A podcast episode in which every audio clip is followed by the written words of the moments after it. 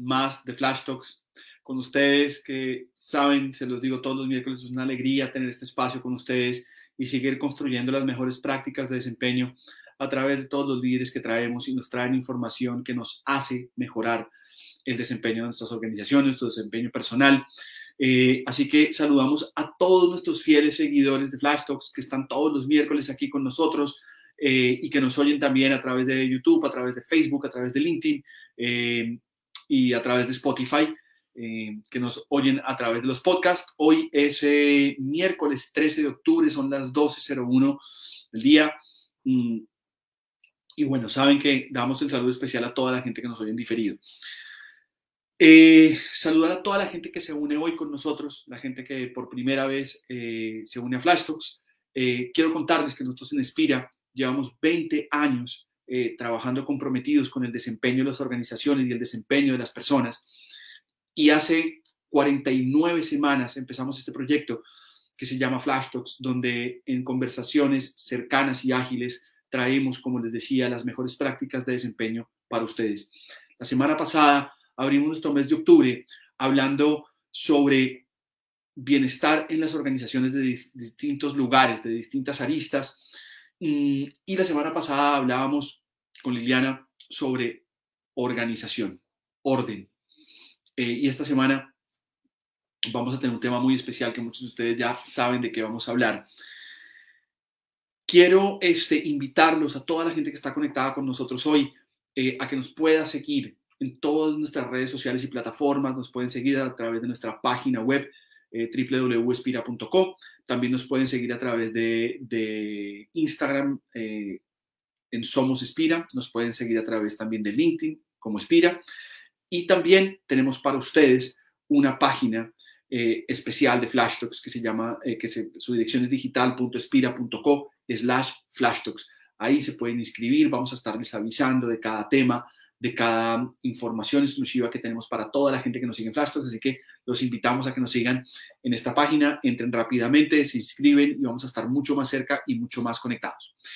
Hoy eh, tenemos un invitado muy especial, muy, muy especial y ustedes se van a dar cuenta la calidad humana de la persona que va a estar con nosotros hoy, eh, porque vamos a hablar de cómo fomentar la transparencia emocional en las organizaciones. Y eso es como una pregunta que hoy en el mundo en el que estamos viviendo, con el aumento de, psicopatías o de eh, la, afectación que ha tenido la salud mental en las organizaciones, pues esto se vuelve, la verdad, eh, un tema prioritario.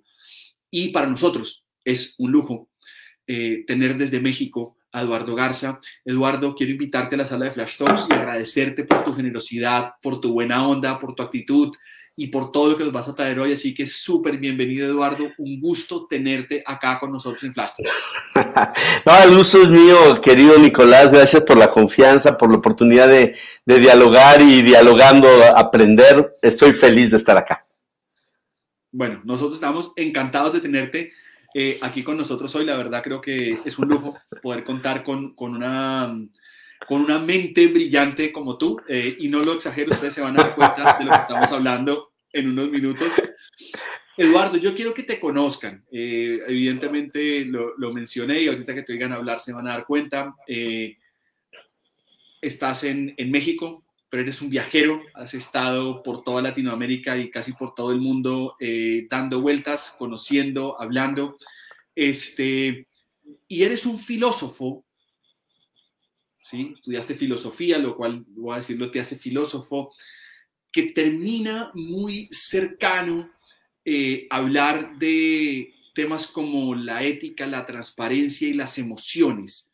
Yo quiero hacerte una pregunta muy concreta para que te conozcan. ¿Por qué? ¿Por qué terminas hablando de estos temas?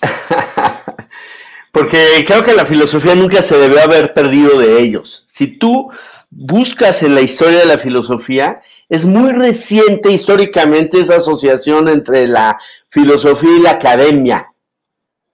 Es decir, hace poco, relativamente, los filósofos quedaron enclaustrados en el claustro académico, ¿sí? Y perdiéndose honestamente de la vida, y hablando de la filosofía, Jesús Conil, un gran maestro valenciano, decía, hay maestros que enseñan filosofía y hay otros que enseñan a filosofar.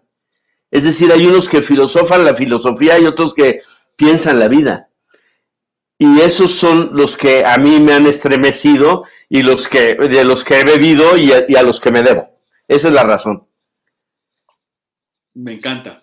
Además porque das, creo que en el, en el pie para empezar a hablar de lo que queremos hablar y, y de estremecer la vida. Y hoy tenemos, eh, si no me equivoco, hay más de 30 personas ahorita escuchándonos y seguramente se conectan por una pregunta. Eduardo, ¿cómo hacemos para fomentar la transparencia emocional en las organizaciones? Entendiendo que las organizaciones son un mundo donde hablamos de metas, productividad, evita, eh, eficiencia, agile, eh, todas estas hashtags de velocidad, eficiencia. ¿Cómo fomentamos que la gente pueda ser transparente con sus emociones? Mira, yo creo que es un tema precioso e interpret interpretativo. Y yo me reto y creo que una palabra que nos mete en un contexto muy hermoso es un ejercicio necesario, Nicolás, de alfabetización emocional. Es decir, ya en el simple hecho de nombrar lo que nos acontece en este universo eh, emo emocional tan complejo, y vaya que se ha complejizado en los últimos meses, lo sabemos, tú hablaste de, tú hablaste de los temas de salud mental, ¿no? Primera, eh, hace un año estábamos muy preocupados por la curva de la pandemia. Pues ahora viene una curva retrasada en el tiempo, que es la curva de la, de la salud mental, de los problemas de salud mental. Y yo me atrevo a decir que una terapia preventiva en ese sentido es esta alfabetización e emocional. Muchas personas cuando le preguntas qué sientes, responden monosilábica y binariamente. A veces dicen bien, y otras veces dicen mal. Ahí acaba su repertorio verbal para, para nombrar sentimientos. En dos palabras. Cuando, ¿no? cuando tenemos un sinnúmero de emociones que podríamos... ¡Wow! Intensidades, colores, emociones, y no es lo mismo la, la, la, felicidad que el gozo, ni tampoco la angustia, que el miedo, ni me, me explico, es decir, hay una, hay una, hay un diccionario que aprender y eso sería solo el primer paso, pero un primer paso valiosísimo en donde se permitan estas palabras en la, cultura organizacional, en la narrativa cotidiana de una organización, que les demos chance y que se valga oírlas y escucharlas y modelarlas y que eh, una preocupación que ustedes siempre tienen es que los líderes fomenten esta educación, no solo modelándola, sino sobre todo escuchando sin caer en pánico, ¿no? Que yo pueda escuchar que un colaborador mío está angustiado o deprimido, ¿sí? Que yo pueda escuchar y darle cabida y empe empezar a una segunda fase que va más allá del nombrar, que tiene que ver con el, con el manejo de la, de, de, ya de los sentimientos de los que nos hemos apropiado, pero entendamos que lingüística, narrativamente nos adueñamos de un mundo que si no lo podemos asir y permanece no nombrado, él es el que nos domina a nosotros. O sea que, Eduardo, lo que yo te voy entendiendo, eh, y como primera medida tú hablas de un término que me parece precioso y es alfabetizar las emociones, que es poder empezar a decir qué estoy sintiendo. Y, me surge hacerte una pregunta, Eduardo, y invito a toda la gente que nos está viendo, por favor, pregúntenos, van a ver que Eduardo tiene un montón de información muy valiosa que nos puede compartir. Hablabas de esto que muchas veces a la gente le preguntan, ¿cómo estás? Y la gente lo vuelve dicotómico y monosilábico, como lo decías tú. Estoy bien, no estoy mal. Es, es simplemente una, una, una, una sensación de estoy bien, estoy mal cuando hay un sinnúmero, eh, pero oí alguna vez algún eh, escritor que decía, no preguntemos cómo se siente, sino preguntemos qué estás sintiendo, qué emoción estás viviendo. Y yo quisiera hacerte esta pregunta, ¿cómo acceder a que la gente le ponga palabra a las emociones. ¿Cómo hacemos nosotros, como personas que vivimos en el mundo, que te oímos hoy y decimos, listo, pongámosle palabras a la emoción? Primero, ¿qué tengo que hacer yo para poder decir lo que siento? Es como la primera pregunta. Y la segunda, ¿qué tiene que hacer el líder para fomentarla? Mira, yo creo que como de verdad es, afortunada la expresión alfabetizar y que algunas veces eh, el camino de, alguien es distinto al de otro. Pero, por ejemplo, el cine, la literatura, las fuentes básicas del humanismo, siempre nos ayudan en ese sentido. ¿Por qué? Porque nos abren la, eh, la ventana del vocabulario en ese sentido. La, bendición de una, de, la bendición del cine, la bendición de la buena literatura, es que nos permiten eh, no solo poder empatizar y acercarnos al mundo de otros, para no ver la vida solo desde nuestra perspectiva como mexicano, como comunicador, como filósofo, como cincuentón, sino ver la vida desde la perspectiva del otro y, ganar, porque los seres humanos podemos vivir muchas vidas si accedemos a esta bendición de la empatía, de la compasión, del padecer y compadecer con el otro. Ese sería como una primera ganancia. Pero ¿cuántas veces en un personaje, en una situación, nos reconocemos, nos vemos reflejados?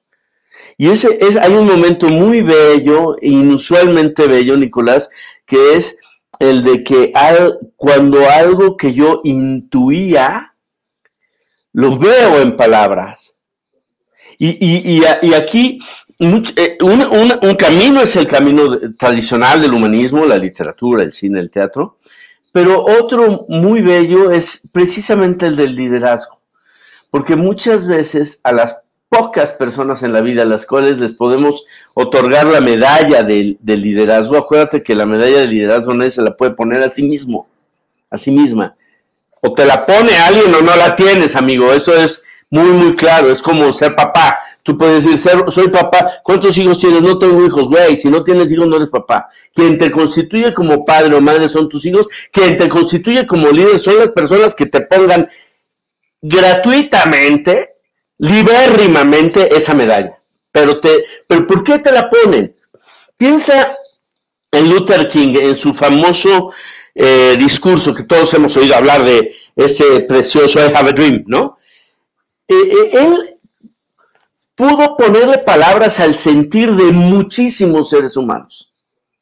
Y ellos lo que intuían, lo que balbuceaban, lo que no habían nombrado, lo que permanecía moviendo sus corazones, aspiraciones, necesidades, valores, lo vieron reflejado en el discurso de aquel hombre y entonces le dieron la medalla, entonces lo reconocieron como líder.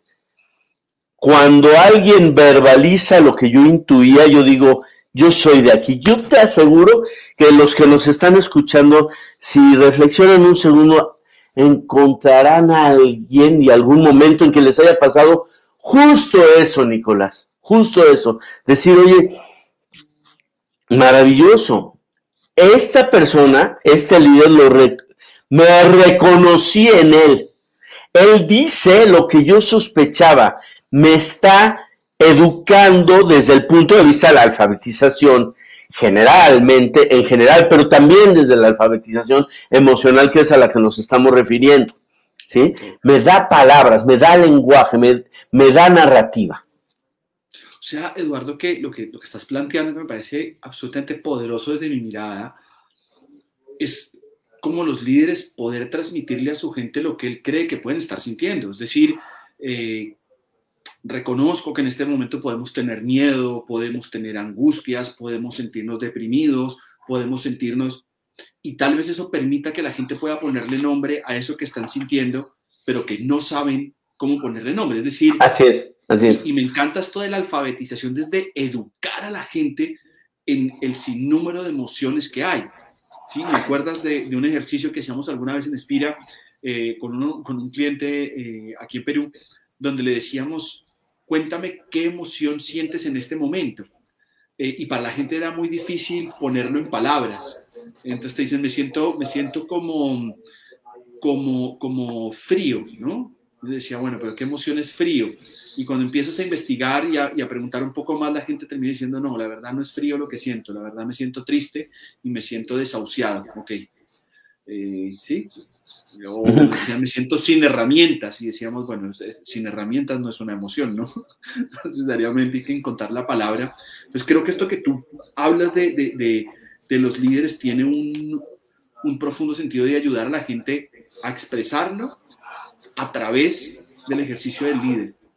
Ah, y, además, yo te diría, es, ese ejercicio que ustedes hacían demuestra que hay una gradualidad en, el adueñarnos de este lenguaje, que va desde, voy a, voy a ponerlo de arriba hacia abajo, desde el nombrar, metaforizar, o sea, cuando yo digo me siento como atrapado, ciertamente no es un sentimiento, pero ya estoy expresando algo más cercano a la respuesta que a la reacción, ¿sí? Cuando no puedo nombrar ni metaforizar, lo expreso a través de un deseo, como hacen los niños. Ya me quiero ir, papá. Es difícil que tu hijo de 8 años te diga, siento un hastío profundo en mi alma. Te dice, ya vámonos. ¿Me explico? Es un deseo, pero es la expresión de un sentimiento. Cuando no se logra esto, eh, eh, se expresa de manera no verbal, el llanto, el tono de voz, y cuando ni siquiera el, camino no verbal existe, se somatiza. Entonces no lo, cargamos en, enfermedad, entonces somatización, digamos, somatización no verbal, deseo, metáfora, nombrar. Esos cinco. Eh, y, y, lo que hacen esos ejercicios, como el que has descrito, es ir buscando la manera de llevarlo más hacia el nombrar. ¿Por qué? Porque eso está, como decía yo, más cercano a la respuesta que a la reacción. La reacción nos, nosotros intuimos que es, pues es, automática, es no pensada, es no elaborada y a veces nos meten problemas. Pensemos en temas de inteligencia emocional, ¿no? En cambio, la respuesta, si bien toma toda la fuerza vital del sentimiento, vamos a decir que lo sublime, lo transforma en algo mucho más manejable. Yo creo que ponemos en la mesa algo, Eduardo, sobre el rol del líder. Eh, hace, hace, unos, hace unos, unas semanas hablábamos de ocuparnos de salud mental de nuestra gente, que hace tres años ni por ahí le pasaba a un líder que eso fue una, un rol de uno. Eh, es que pasaba porque pues vaya usted al psicólogo y mire a ver cómo se, se las arregla con su, con su tema, pero hoy estamos viendo esto. Y, y, me gustan estas cinco herramientas que das, porque en última lo que estamos diciendo es, listo, pues en algún, en algún lugar debe estar la persona o bien sea porque lo está somatizando, o bien sea porque lo tiene como deseo, o bien sea porque lo tiene este, en algunos de los, estadios que nos mencionabas ahora. Entonces, creo que nos va poniendo como, también como líderes, ser muy claros en dónde está la persona, dónde está mi equipo y cómo ayudo para llevarlos en últimas a esto que tú hablabas, que es el nombrarlo, ¿no? En últimas lo que necesito es que él termine diciéndolo. Totalmente, pero no basta. Y ahí a, mí me gusta mucho un colega nuestro que es Freddy Kaufman, que eh, habla no solo de la necesidad de la alfabetización, del ponerle palabras a lo que sentimos, sino que supone que cada sentimiento tiene la vocación a una acción específica. Si la hago, me va a dar crecimiento, me ayuda a desarrollarme y lo, y lo archivo como un dato o un rasgo de carácter. Pero si no, aunque lo nombre, ¿eh? fíjate lo que estoy diciendo, es muy fuerte, me la va a cobrar, ¿sí? La felicidad invita a la celebración, la tristeza al duelo, el miedo a realizar acciones de protección, incluso el asombro nos, nos invita a la, a, la, a la celebración y al reconocimiento, eh, que es un, ya raya en, en, otro tema de los muchos que a ti y a mí nos interesan en común, que es el de la espiritualidad. Pero todas esas acciones que he dicho no son verbales. Gran parte del problema pandémico es que como nos privó la pandemia hasta de las maneras rituales tradicionales en nuestras culturas para despedir a alguien, por ejemplo, un velorio, un entierro, claro, hay distintas tradiciones en, nuestros distintos países, sin embargo, siempre hay una ritualización y esa es parte de la sabiduría humana que los antropólogos han, han notado desde siempre. Pero cuando de repente vas al primer velorio en Zoom y te hacen falta un chorro de abrazos, sobre todo cuando eres el deudo y cuando estás tocado, ¿no? Y, si no lograste algo alternativo, y ese es un reto a la creatividad contemporánea, y tres veces después andas más deprimido que un burro, pues claro, ¿sí me explico? Se entiende. No tuviste esa capacidad de, dije no de verbalización, de acción. Un abrazo, un llanto, el duelo, la dimensión puramente antropológica de, los rituales religiosos y muchos etcétera, son quehaceres, no son decires. ¿Me explico? Esa es la intuición de Kaufman que a mí me encanta. ¿Sí?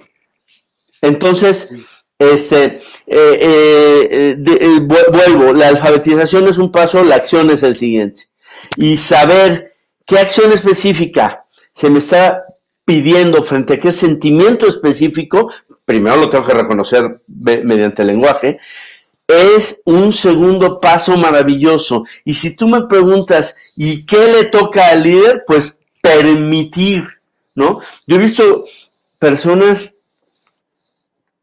tan insensibles en esta lógica a la que te referías de la, del, del culto a la meta, que no han permitido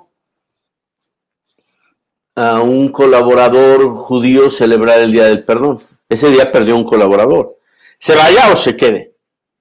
Porque no ha entendido la, la fuerza ritual que puede... Yo he visto plantas refresqueras, por ejemplo, peleadas con la fiesta del pueblo, del patrono del pueblo. Es que no es día de asueto. Amigo, libérate, amígate con la tradición el 90% de la gente de tu planta es de ese pueblo, es la fiesta patronal. ¿No nos podremos organizar para dar ese día? Es decir, lo que le corresponde en ese segundo ámbito, ya no del nombrar, sino del hacer al líder, ya no es nada más escuchar, em, eh, ¿cómo se llama? modelar, no, es permitir los espacios que le dan a, a, todos la posibilidad de ritualizar, de actuar y que eso tampoco nos espante. Nosotros somos eh, muchas veces quienes estresamos, quienes metemos en, en, una tensión innecesaria a la gente. Démosle oportunidad para que esas y otras tensiones naturales en la vida se puedan trabajar. Evidentemente puede haber casos ya muy patológicos, alguien lo estará pensando, en los cuales al líder lo único que le corresponde es identificar la sintomatología de cuando esto ya pasó de la normalidad para referirlo a un especialista. Es decir, no, no se le pide a ningún líder que sea, que sea psicólogo, ni psiquiatra, ni nada, ¿no? Se le pide simplemente tener sensibilidad humana y reconocer sus límites y canalizar con un coach, con, un, con una psicoterapia, con miles de herramientas de las que disponemos, ¿no?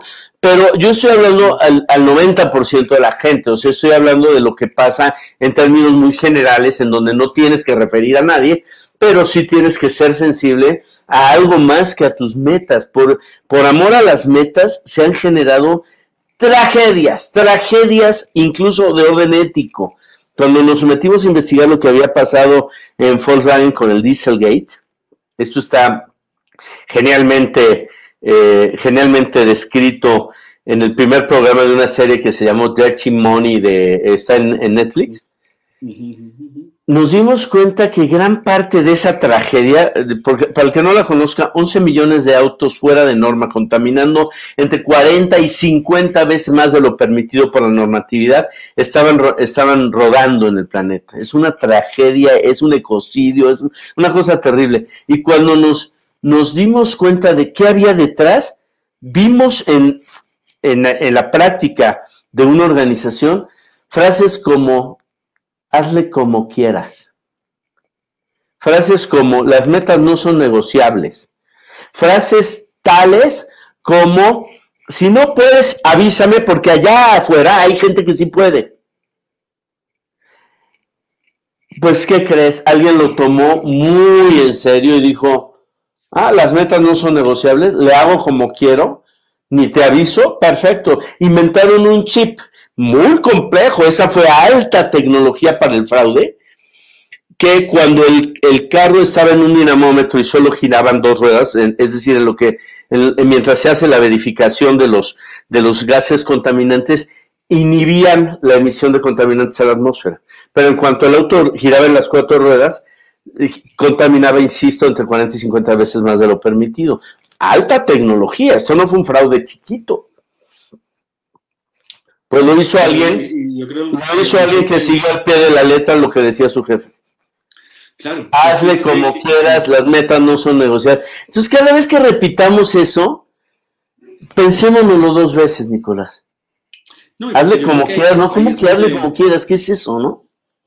Total, y es que bloqueas automáticamente la, puerta a que también la gente pueda decir que, siente, porque en últimas es como, yo no respeto, yo eh, voy por delante por los procesos y no estoy pensando en la gente. De hecho, eh, voy a dar unos saludos, eh, Eduardo va a aprovechar, saludar a Olman, que está en, México, un abrazote, uno de los seguidores de Flash es un genio en tecnología. Pensé que ibas a saludar a tu tía o algo así, dije, bueno, mi abuela.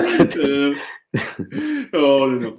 Y vamos a saludar aquí también a Ángela María Garcés, que aprovecho porque menciona algo de lo que tú estás diciendo, y Ángela María nos dice que el líder es el portavoz emocional del equipo eh, para darle lugar al sentir eh, y poder movilizar, eh, poder movilizarse personal y laboralmente. Yo creo que eso que dice Ángela María tiene todo el sentido del mundo, Eduardo, en el contexto que no solo es el que hace la gestión de levita de la compañía, o como tú lo dices, las metas son innegociables, sino que es este portavoz que, que realmente entiende la emoción de los equipos eh, y creo que tú das en el, clavo ahí.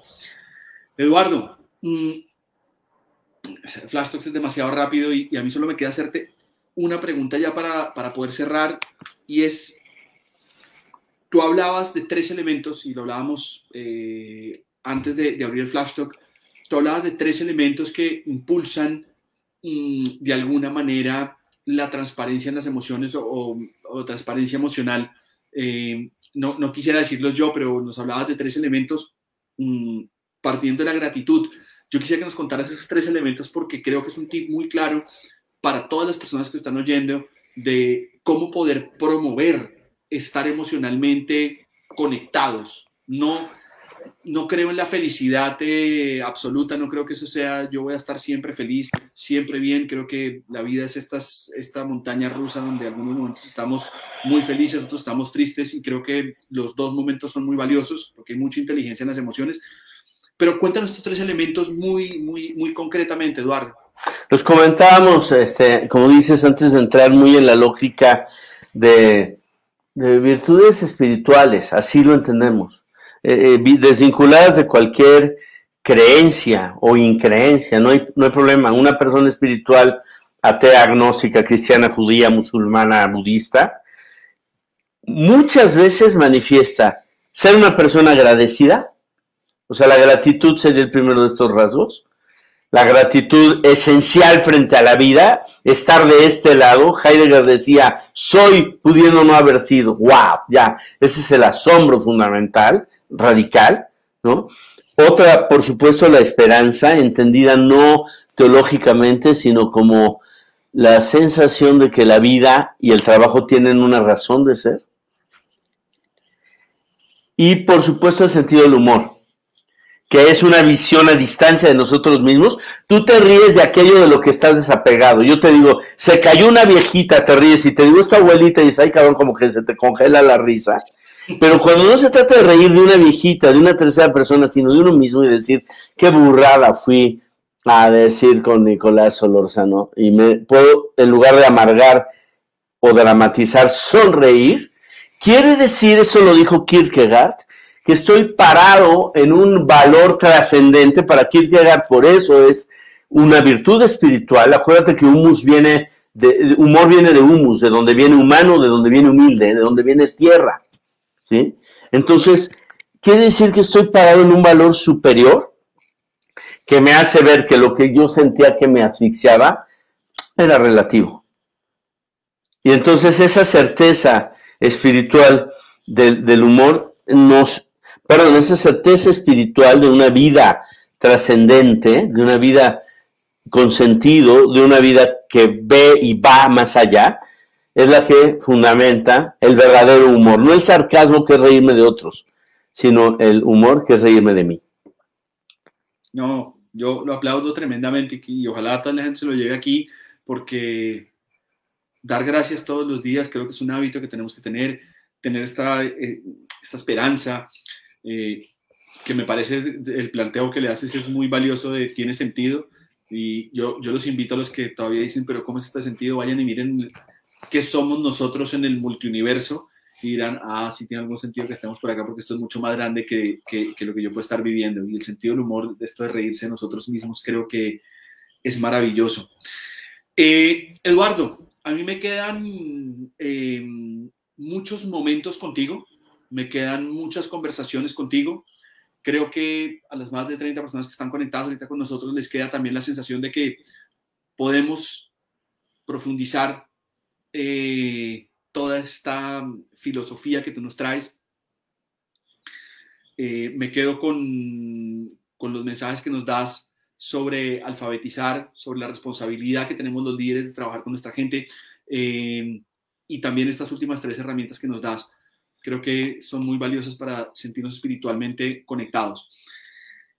Eduardo, yo quiero invitarte a un desafío que tenemos para todos nuestros invitados en Flash Talks, lo hacemos con todos nuestros invitados.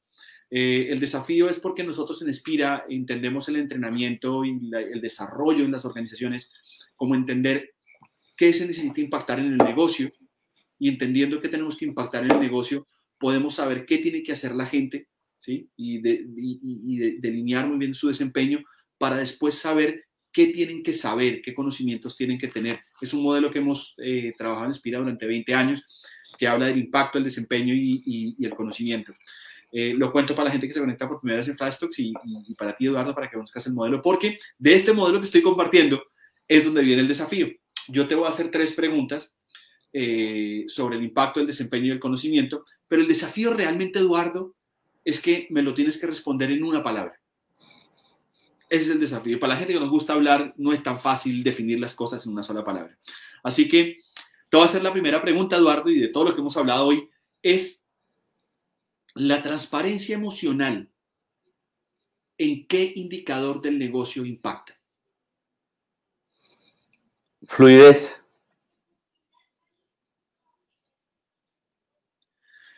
¿Qué tenemos que hacer las personas para poder ser transparentes emocionalmente?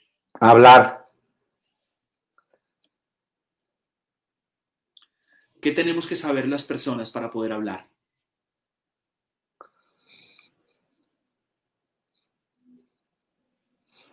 Sentirnos.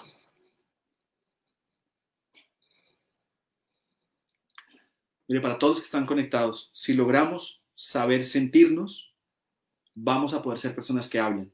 Y si podemos hablar, vamos a tener organizaciones más fluidas.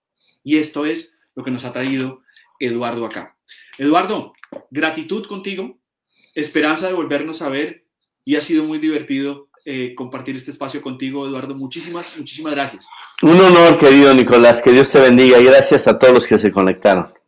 Súper, de verdad te vamos a seguir invitando a espacios, te vamos a tener más cerca, que tienes una cantidad de información súper valiosa. Agradecerle a todos los seguidores de Flash Talks que están aquí y que nos acompañan todos los miércoles. Tenemos la próxima semana, episodio 50, hablando de bienestar. Episodio 50 va a ser un día muy especial para todos, así que los invitamos que no se pierdan. Eduardo, te invitamos a ti y a toda la gente que quieras invitar al próximo episodio. Vamos a seguir hablando de bienestar y es nuestro episodio 50, así que va a ser un día muy, muy especial eh, el próximo miércoles para todos nosotros aquí en Flash Talks.